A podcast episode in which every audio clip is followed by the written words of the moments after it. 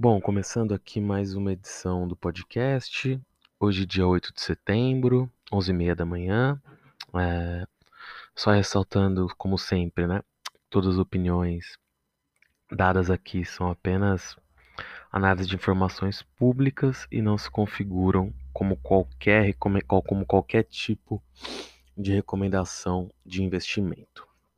Bom, uh, Hoje aqui, na verdade, voltando ao modelo um pouco mais tradicional, né? Não vai ser uma entrevista.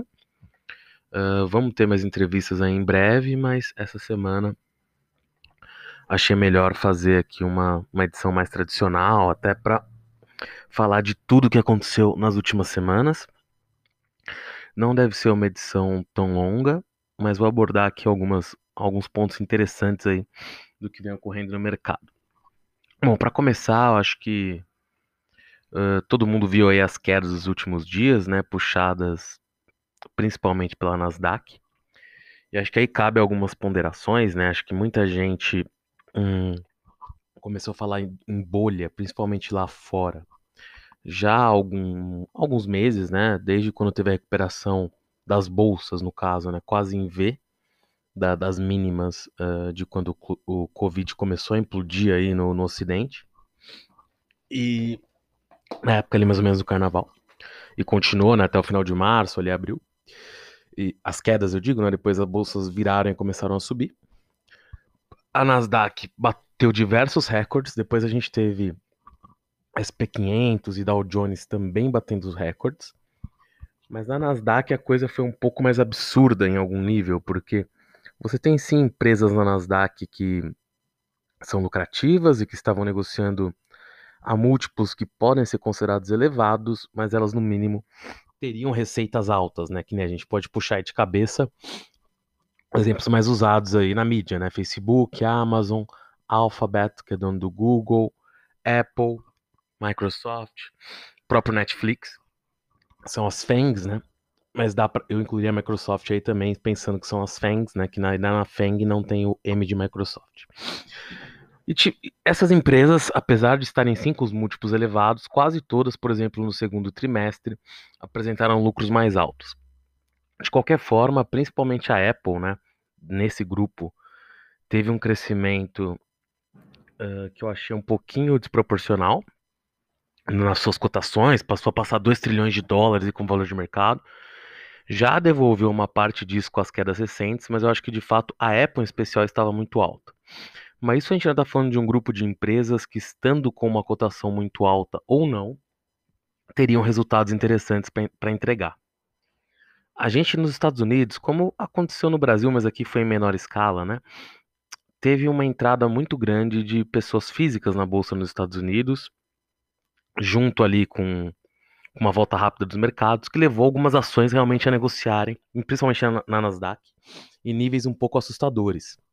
A Tesla, né, que o, que o Marcelo até comentou aqui na última entrevista, de fato negociava preços mais de mil vezes o lucro, né? Sendo que o lucro da Tesla, vale lembrar, é um lucro feito sobre a venda uh, da quantidade de carbono que a Tesla deixou de emitir ao produzir carros elétricos. Então as operações da Tesla não são lucrativas. Tanto que vale até comentar que o Musk, o Elon Musk, uh, chegou a anunciar ali que a Tesla vai fazer mais um aumento de capital de 5 bilhões de dólares. Ou seja, só reforça ali que talvez a, a companhia de fato, claro que pode se tornar lucrativa, né? Mas uh, tem dificuldades para financiar suas operações no atual momento. Então precisa de captar mais dinheiro no mercado. E isso, claro, fez a Tesla ser uma das empresas que caiu de forma mais acentuada ali na Nasdaq. E eu estou usando a Tesla como modelo, porque ela foi a empresa que provavelmente mais ganhou valor de mercado nesse último ano. E também, provavelmente em percentual de valorização, pode ter alguma microcap que subiu mais, mas de empresas que têm esse nível de valor de mercado, né? Uh, eu diria que a, que a Tesla provavelmente foi a que mais subiu no mundo nesse, nesse período aí, né? Desde da crise, desde o, de março ali até agora. Posto isso, acho que também vale ressaltar uma notícia que saiu no final da última semana ali no Financial Times, falando que o SoftBank, né, que no, na SoftBank é um grupo, um conglomerado japonês, fundado ali por o, por o, pelo Som, né? Esqueci agora o primeiro nome dele, que foi chegou a ser um dos caras mais ricos do mundo antes da primeira bolha dot-com lá em 2000. Depois praticamente quebrou quando a bolsa teve aquelas quedas, mas ele ainda tinha algum dinheiro. Ele fez uma aposta muito certa lá atrás na Tencent, né, que é a, é a dona do WePay, do, do WeChat, né, no caso, uh, e ganhou muito dinheiro com esse investimento na Tencent, a ponto ali de criar ali o Vision Fund, né, que é um que, que foi um fundo ali do SoftBank para investir principalmente em startups. Ele, ele comprou participação em um monte de empresas como Uber, uh, aqui no Brasil também, de, o próprio Boozer no Brasil recebeu investimento, é acionista do Banco Inter, investiu no WeWork, que foi um fracasso retumbante. Tem empresas das mais diversas geografias, né? Porque ele conseguiu levantar 100 bilhões de dólares para esse fundo. Uh, além dos problemas que algumas das empresas que ele investiu já tinham antes da crise, a crise, claro, uh, acentuou ali, no primeiro momento ao menos, né, acentuou ali a queda das ações de tecnologia e levou ali o fundo a ter, ter prejuízos, a ter problemas, né, ele próprio pediu desculpa ali para os cotistas que tinham investido no fundo, né, entre eles, um dos maiores era o governo da Arábia Saudita, enfim. O fato é que, dentro disso, uh, o SoftBank, apesar dessas perdas, ainda tinha reservas financeiras e decidiu, na verdade, começar a comprar ações de outras empresas de tecnologia, né? E dentro disso, o SoftBank, na verdade, não comprou só ações, comprou opção de compra de ações. O que é uma opção de compra de ação de uma forma muito resumida e, e simples? É o direito de você poder comprar uma ação no futuro a um valor pré-determinado. Ou seja, eu compro uma opção de poder comprar uma ação da Vale a 51 reais no final de setembro de 2020. Ou seja, caso a ação da Vale esteja em 52 reais, vale a pena para mim exercer esse direito, porque eu vou, mesmo a ação estando a 52, a pessoa que vendeu a opção de compra é obrigada a, que vendeu a opção, né? é obrigada a me entregar a ação por 51 e logo eu posso vendê-la no mercado a 52 e a diferença é minha. Ao mesmo ponto, se eu comprar a opção por 51 e a ação estiver valendo menos, uh, eu, tenho, eu não sou obrigado a exercer a opção, eu perco apenas o valor que eu paguei na opção. O que acontece é que opções são um mercado à parte, ou seja, você tem o direito de comprar a opção, né? Isso também flutua, e na verdade as flutuações de opções são bem mais, são bem mais bruscas do que do que no mercado convencional.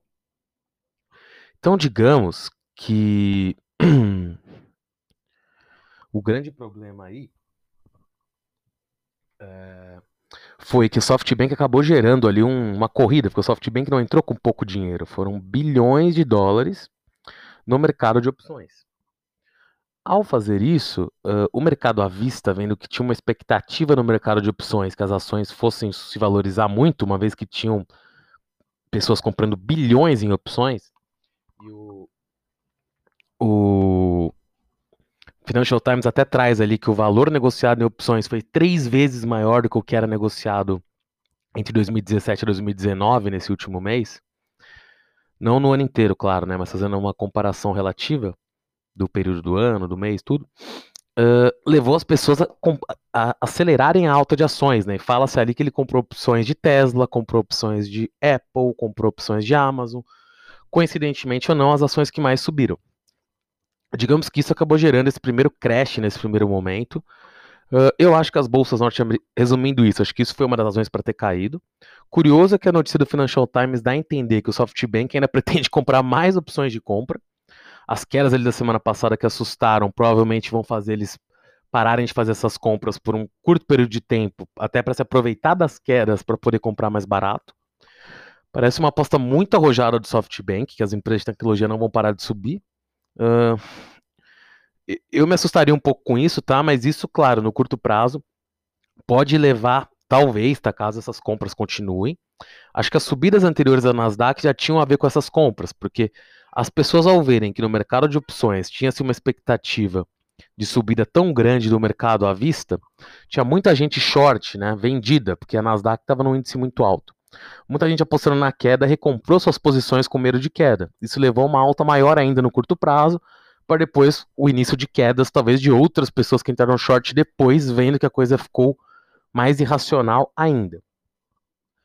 O fato é, se o SoftBank voltar às compras aí depois de mais alguns dias de queda da Nasdaq, ele pode fazer o mesmo efeito que eu acabei de dizer, ou seja, os atuais shorts fecharem posição de novo e a Nasdaq subir de novo.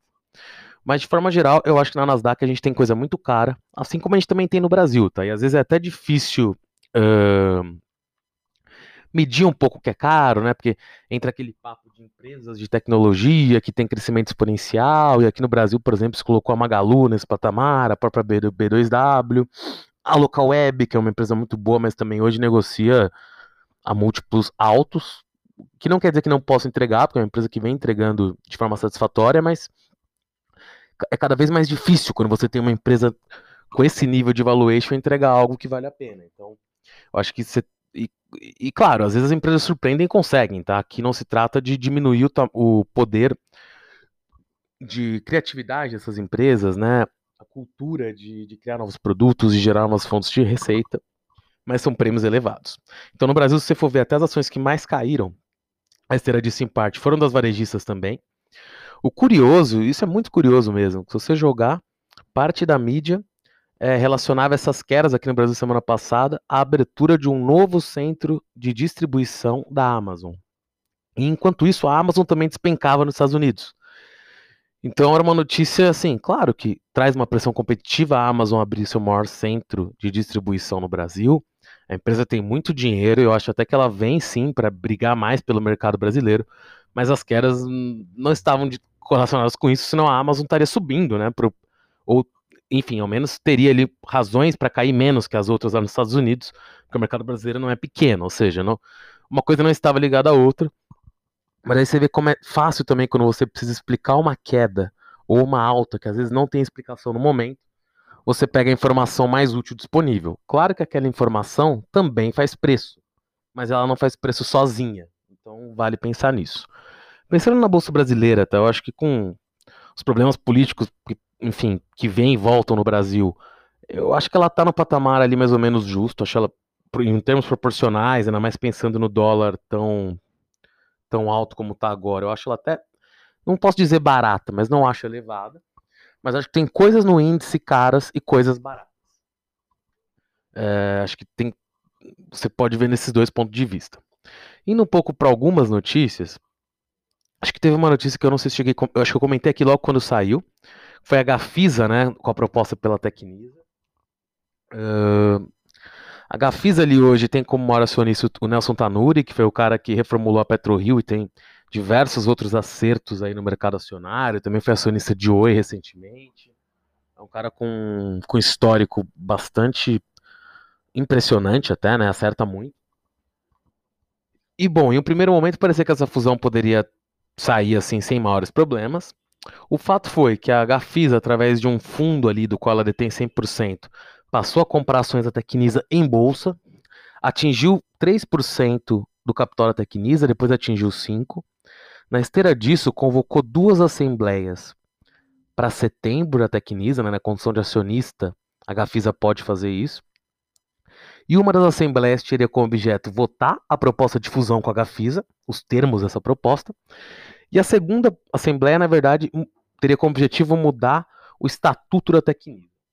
O estatuto da Tecnisa hoje tem uma provisão ali, um, uma previsão, né, que quem atingir mais de 20% da empresa é obrigado a fazer um. Qualquer acionista né, que atingir mais de 20% é obrigado a fazer uma oferta por toda a companhia, com um prêmio até relevante. Então, caso a Gafisa continuasse comprando ações da Tecnisa na bolsa até chegar a mais de 21%, ela seria obrigada a lançar essa oferta por toda a companhia. E o que a Gafisa queria mudar era aumentar possivelmente esse poison pill para 30%, parece. O fato é, na esteira disso, a família Nigri, né, que é a, controladora, a antiga controladora Tecnisa, hoje a Tecnisa não tem uma controladora definida, mas os Nigri são os fundadores. Tem mais de uma pessoa da família Nigri com ações. Somando toda a família, eles têm cerca de 24% do capital da Tecnisa. E eles somados ali da Cirela, que também é acionista da empresa, o Eli Horn, até por ser amigo da família Nigri, comprou uma participação na Tecnisa quando a empresa estava em dificuldades financeiras há alguns anos atrás. Uh, e outros, outros fundos ali ligados a eles, todos se aliaram e, e assinaram uma carta que compunha um terço dos acionistas da Tecnisa, falando que votariam contra as propostas da Gafisa na Assembleia. Tanto de mudar o Poison Pill quanto da fusão. Bom, eu encaro isso na verdade como uma forma de negociação, como pressionar o Tonuri para pagar um valor maior, mas claro que o mercado talvez tenha visto isso como uma chance ali da fusão não sair. As ações Tecnis até recuaram bastante de, depois dessa carta. Uh, mas, na verdade, eu o Tanuri não desiste tão fácil. O Lauro Jardim reportou esse final de semana que as negociações estão avançadas. E eu tenho. Eu não apostaria contra o Tanuri. Eu nunca fiz. Quando eu fiz isso no passado, eu não me dei muito bem. Acho que o Tanuri tem uma taxa de acerto muito alta. Acho que a Tecnisa hoje ficou uma empresa com bons, bons alguns bons terrenos. Até com algum caixa, mas não grande o suficiente para sobreviver sozinha. Ela já fez um aumento de capital logo antes da crise, então tem algum dinheiro, mas não é dinheiro para concorrer, por exemplo, com as empresas que estão fazendo IPOs agora. Então acho aí que não seria interessante para a Tecnisa seguir sozinha, então eu chutaria que a fusão sai. E acho que a atual cotação de tanto Gafisa quanto Tecnisa não refletem isso, mas a Tecnisa provavelmente vai se elevar mais no curto prazo pelo fato de ser a empresa que vai acabar sendo engolida, se é que a gente pode dizer assim, mesmo sendo uma fusão. E até pela disposição da família Nig em, em brigar pelo valor que lhe parece justo, né? Então, acho que isso pode influenciar. Continuando na história de fusões e aquisições, a Oi ali anunciou hoje, né, que está vendendo ali, que assinou um documento vinculante para vender por pouco mais, por 16 bi mais ou menos, suas operações de telefonia móvel para Claro, TIM e Vivo. A operação era esperada, mas claro que traz ali conforto né, para os acionistas da Oi. É um sinal que a empresa pode seguir sobreviver com seu plano de rede de fibra ótica, né, que vai ser o, vai ser o plano futuro da Oi aí vendendo as operações de telefonia móvel. Uh, os credores têm que aceitar essa venda, né? Então isso ainda vai ser votado ali pelos credores. A Oi também está vendendo outros ativos, como torres, uh, ativos ali também ligados a telemarketing, e a própria a unidade de fibra ótica também está vendendo parte de seu capital, né? 25% do seu capital total. Embora seja 51%, é 40, 49% do capital votante, perdão. E, mas é mais do capital total. Enfim, acho que dentro disso a Oi continua sendo uma possibilidade assimétrica de ganhos, mas tem que tomar cuidado. A ação variou muito nos últimos tempos, aí para cima e para baixo. Uh, mas claro, é um prosseguimento essa situação da Oi. E claro, eu não tenho como desvendar a cabeça dos credores, mas acho que caso eles neguem esse plano de recuperação judicial, a chance da Oi fazer um, conseguir pagá-los também é muito baixa, então eu não consigo enxergar muito eles tendo muita margem de manobra para negar esse plano desenhado pela administração da Oi. Uh, aproveitando que eu falei de construtoras, agora eu vou usar esse finalzinho para falar um pouquinho de IPOs. Uh, a gente tem uma fila de IPOs gigantesca né, aqui no Brasil. Só no setor de construção a gente tem 18 IPOs pra, protocolados, né? Provavelmente muitos deles não vão sair, como já aconteceu com o da Rio e já aconteceu com o da IU. Acho que a gente tem um cenário curioso, porque a gente tem construtoras pequenas querendo pegar valores muito altos em bolsa e no mercado que está competitivo. O curioso é que boa parte dessas construtoras atua no mercado de São Paulo, então se todas elas conseguissem captar o dinheiro também, estaria uma, uma corrida maluca em São Paulo por terrenos, né? Porque tem um número limitado de espaço onde você pode construir prédios, né? E é, com todas essas empresas capitalizadas, o preço de terrenos iria para a lua e depois não se tem uma certeza se o mercado pagaria tão caro assim nesse, nesse o, a pessoa física, né? O, compraria tão caro esses apartamentos para justificar esse tipo de preço. Isso é uma das coisas. A segunda coisa que o valor até aborda de forma bastante interessante hoje é que boa parte dessas construtoras, além de estar em São Paulo, são de média e alta renda, o que já é um mercado até mais para alta renda, que já é um mercado menor, menor do que o mercado de baixa renda, né, até pela, pela composição social do Brasil, enfim. E que mais pessoas também de média e alta renda já têm um imóvel, então elas têm que trocar na baixa renda, você tem mais pessoas atrás do primeiro imóvel. E bom, a própria Lave, né, que é uma subsidiária da Cirela, fez o IPO, saiu bastante abaixo da faixa indicativa, mas conseguiu colocar no mercado, embora a Cirela queria vender ações, teve que comprar ações da Lave para viabilizar a oferta. A Lave tem justamente esse problema, né? ela não tem um banco de terrenos constituído para continuar a se expandir. A empresa tem só quatro anos de existência. No entanto, as margens da empresa são muito altas, mas aí você vê uh, como as coisas são curiosas às vezes, né? Ou não é tão simples de explicar. Mas caso a Lave fosse uma das poucas fazendo IPO e com as quedas que ela está tendo, eu acharia ela uma oportunidade fantástica de investimento, porque ela tem margens talvez as maiores do setor, em alguns empreendimentos, mais de 40% de margem bruta, acima de 25% de margem líquida. Mas, como ela tem que comprar mais terrenos, caso todas essas empresas façam IPOs, a Lave vai ter que pagar tão caro nesses terrenos que a margem dela vai cair, porque os concorrentes dela também estão captando dinheiro. Dentro disso, a gente tem entre as empresas que ainda pretendem fazer IPO, né? A gente tem duas ali de mais para baixa, três ou duas mais para baixa renda, duas são até subsidiárias também da Cirela em algum nível, né? A Cúria e a Plano Plano são duas que a Cirela tem participação. A gente tem várias ali mais para média alta renda, muitas no estado de São Paulo. Tem uma subsidiária da Iven, que é no Rio Grande do Sul, que é um pouco uma exceção. Uh, tem ali também uma subsidiária da MRV, que ela na verdade vende mais lotes ao estilo Alfa, da Alphaville, que também está contemplando uma abertura de capital. Então, assim, eu teria muito cuidado com esse setor, porque as ofertas, na verdade, os grandes vencedores do setor de, de na construção civil, na construção imobiliária aí, antes da crise, foram as, as, empresas que já estavam listadas em bolsa e a Mitre e a Moura de Beus. Por quê? Porque essas empresas conseguiram fazer. A Mitre e a Moura de Beus abriram capital esse ano antes da crise do Covid. A Mitre conseguiu uma avaliação completamente surreal, era uma empresa com patrimônio ali de baixo conseguiu captar mais de um bi.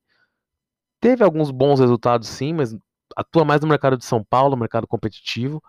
Tá agora sentada em bastante dinheiro, mas como eu disse, né, ela tem a vantagem que os múltiplos que se pagaram por ela, talvez ninguém tope pagar pelas empresas que estão vindo agora, mas de qualquer forma, mesmo que paguem múltiplos mais baixos nas empresas que estão vindo, claro que a concorrência aumenta, isso uh, por compra de terrenos, mesmo que nem eu disse que é um insumo fundamental. Então, claro que isso é um desafio.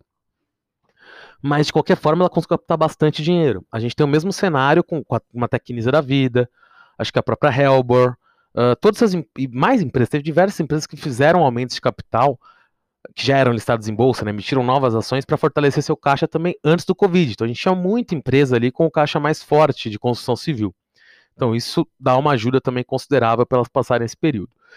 Então, nesse sentido, eu teria muito cuidado com todos esses IPOs. Claro que IPO é preço, pode ser que o preço saia, saia, uh, saia interessante, mas me parece ter um excesso de empresas, e isso principalmente no mercado de São Paulo. Né? Então, qualquer coisa que não for mercado de São Paulo também, eu tenderia a olhar, olhar mais na lupa, né, para entender.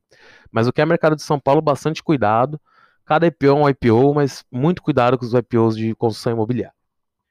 No varejo, a gente também tem vários IPOs ali no, no forno, né? Ali já, já, que já tiveram prospecto protocolado. O mais famoso é a Avan. A Avan tá querendo um valuation completamente insano, na verdade, de 100 bilhões de reais. Fariam ela valer três vezes a Via Varejo, uh, ou, e mais que o dobro das lojas americanas, né? Eu acho que ela com certeza não vale isso. Mas, claro, no, no prospecto tem alguns dados interessantes da empresa, como que ela pelo tamanho das suas lojas, ou apesar do tamanho, ela tem uma venda por metro quadrado muito alta, as lojas são lucrativas, a empresa já fatura bastante, mas acho que a crise só, só mostrou ali que a empresa é muito fraca no digital, teve só 0,7% das vendas no digital, é muito pouco. Então, assim, é... e não, aparentemente não conseguiu melhorar isso nem durante o Covid. Claro que ela vai dizer que está usando parte do dinheiro captado para tentar fazer, para tentar melhorar justamente nisso, mas acho que não é tão simples essa mudança, né? Envolve investimento pesado. E claro, o, que a empresa pode argumentar a favor dela é que as lojas da Avan são muito grandes, então eles poderiam ser mini centros de distribuição para operações online, o que pode até ser verdade, mas essa operação online precisa existir primeiro, né? E acho que além desses desafios inerentes à própria existência da Avan, tem um dono muito polêmico, problemas talvez de governança relacionados a isso, né? se pronuncia muito politicamente e pode afastar clientes com isso. Então, é, é um IPO bastante polêmico, tá? E que boa parte dos gestores ali do Twitter tal, o pessoal já faz piada que não entraria nesses patamares nunca, entraria short, mas eu acho que não vai ter demanda pro que ele quer, e aí a ver se ele pretende seguir com esse IPO ou não, sem demanda, né? A Calunga Pernambucanas também estão vislumbrando IPO, segundo valor, mas ainda não tem prospecto protocolado. O IPO da hora aí, digamos, hum, acaba sendo varejo, embora não seja um varejo ali tão de, de uma venda para um consumidor assim, né? Mas para o mercado de pets. É a própria Pets, que está com IPO ali, na verdade, provavelmente vai sair no topo da faixa. Eu acho uma empresa interessante que pode crescer, mas acho que está saindo não barata, está saindo no múltiplo elevado. Ela vai ter que entregar bastante crescimento para justificar isso. Uh, e tem ainda a questão que o fundo que comprou parte dela está fazendo de toda a sua posição, né? Claro, está saindo com lucro. A empresa hoje é bem maior do que quando o fundo comprou sua participação, mas é sempre ali um sinal de alerta, né? O fundo pode estar tentando vender no topo. Claro, quase toda IPO é feito para dar vazão ao fundo, as empresas crescem depois disso, não estou aqui né, criticando o conceito. Tô aqui só olhando que, pelo múltiplo que a Pet está saindo, eu teria cuidado, embora o mercado, de forma geral, tenha amado esse IPO, deve sair muito forte. No setor de farmácias, a gente tem mais um IPO para sair, que é o da Nissei, uma rede ali muito forte, em especial em Curitiba, no Paraná. A gente teve o da Decem, que já saiu ali abaixo da faixa, mas e a ação caiu depois ainda, né? Uh, aliás, desculpa, não, não saiu dentro da faixa, mas a ação caiu bastante depois. Teve também o re-IPO, digamos, da Panvel, né? Porque já tinha ações eh, como de MED, mas não tinha liquidez. As ações também caíram pós-IPO, embora tenham saído dentro da faixa. E a PagMenos, que acabou sendo a terceira farmacêutica a tentar fazer o IPO, acabou saindo fora da faixa, acabou saindo baixo o IPO. Uma empresa também com problemas de governança, né? O Deus Omar, o, o dono ali, chegou até a ser preso na outra, salvo engano, ou investigado, na época da última tentativa de IPO da empresa em 2017, 2016. Agora o IPO saiu, mas abaixo do preço indicativo, ou seja, a empresa saiu num preço, não posso dizer baixo, mas abaixo do que ela pretendia. No entanto, as ações valorizaram muito desde então, então foi um IPO muito bom para quem entrou. E acho que esse, esses IPOs também vão demonstrar o seguinte, que a Drogazil sempre foi uma empresa considerada cara na bolsa brasileira, né? Ou seja, mas acho que também tinha uma questão do conceito de escassez, ou seja, a gente não tinha outras farmacêuticas para comparar. Então todo mundo que queria estar exposto ao setor farmacêutico era obrigado a comprar a Drogazil. Isso fazia a Drogazil valer mais sempre, além de ser uma empresa que entrega bons resultados. Agora, com mais empresas farmacêuticas, claro, se a Drogazil demonstrar no médio, no longo prazo que ela, que ela é a maior do Brasil, continuar entregando margens maiores que esses concorrentes se listando, os concorrentes podem valer um pouco menos, mas mesmo assim, talvez a Drogazil tenha que entregar resultados ainda melhores para valer o que já valia.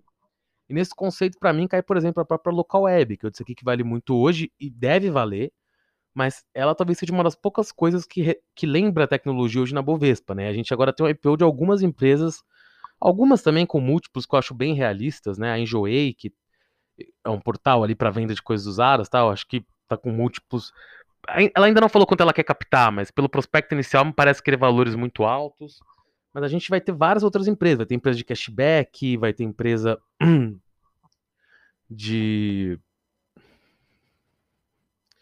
Como a Merluz, é de cashback, e tem diversas outras empresas desse mesmo setor. Esse setor de petróleo tem até R Petro... 3R Petróleo também, que vai ser o primeiro IPO de petróleo depois de muito tempo. Vai ter a Sul Petróleo. Então, assim, acho que a Bolsa Brasileira vai passar a contemplar diversas aéreas também, de, de paz para ventiladores ali para usinas eólicas.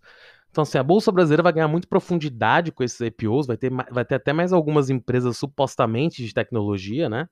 Então, isso pode também, como eu falei, ah, fazer as empresas que estão listadas valerem um pouquinho menos no curto prazo, já muitas estão com prêmios altos devido à escassez de alternativas. Bom, por hoje é só. Uh, devo voltar com entrevistas, talvez já na semana que vem, talvez na outra, mas também vou tentar gravar de qualquer forma uma edição comentando um pouco o mercado. É isso, valeu.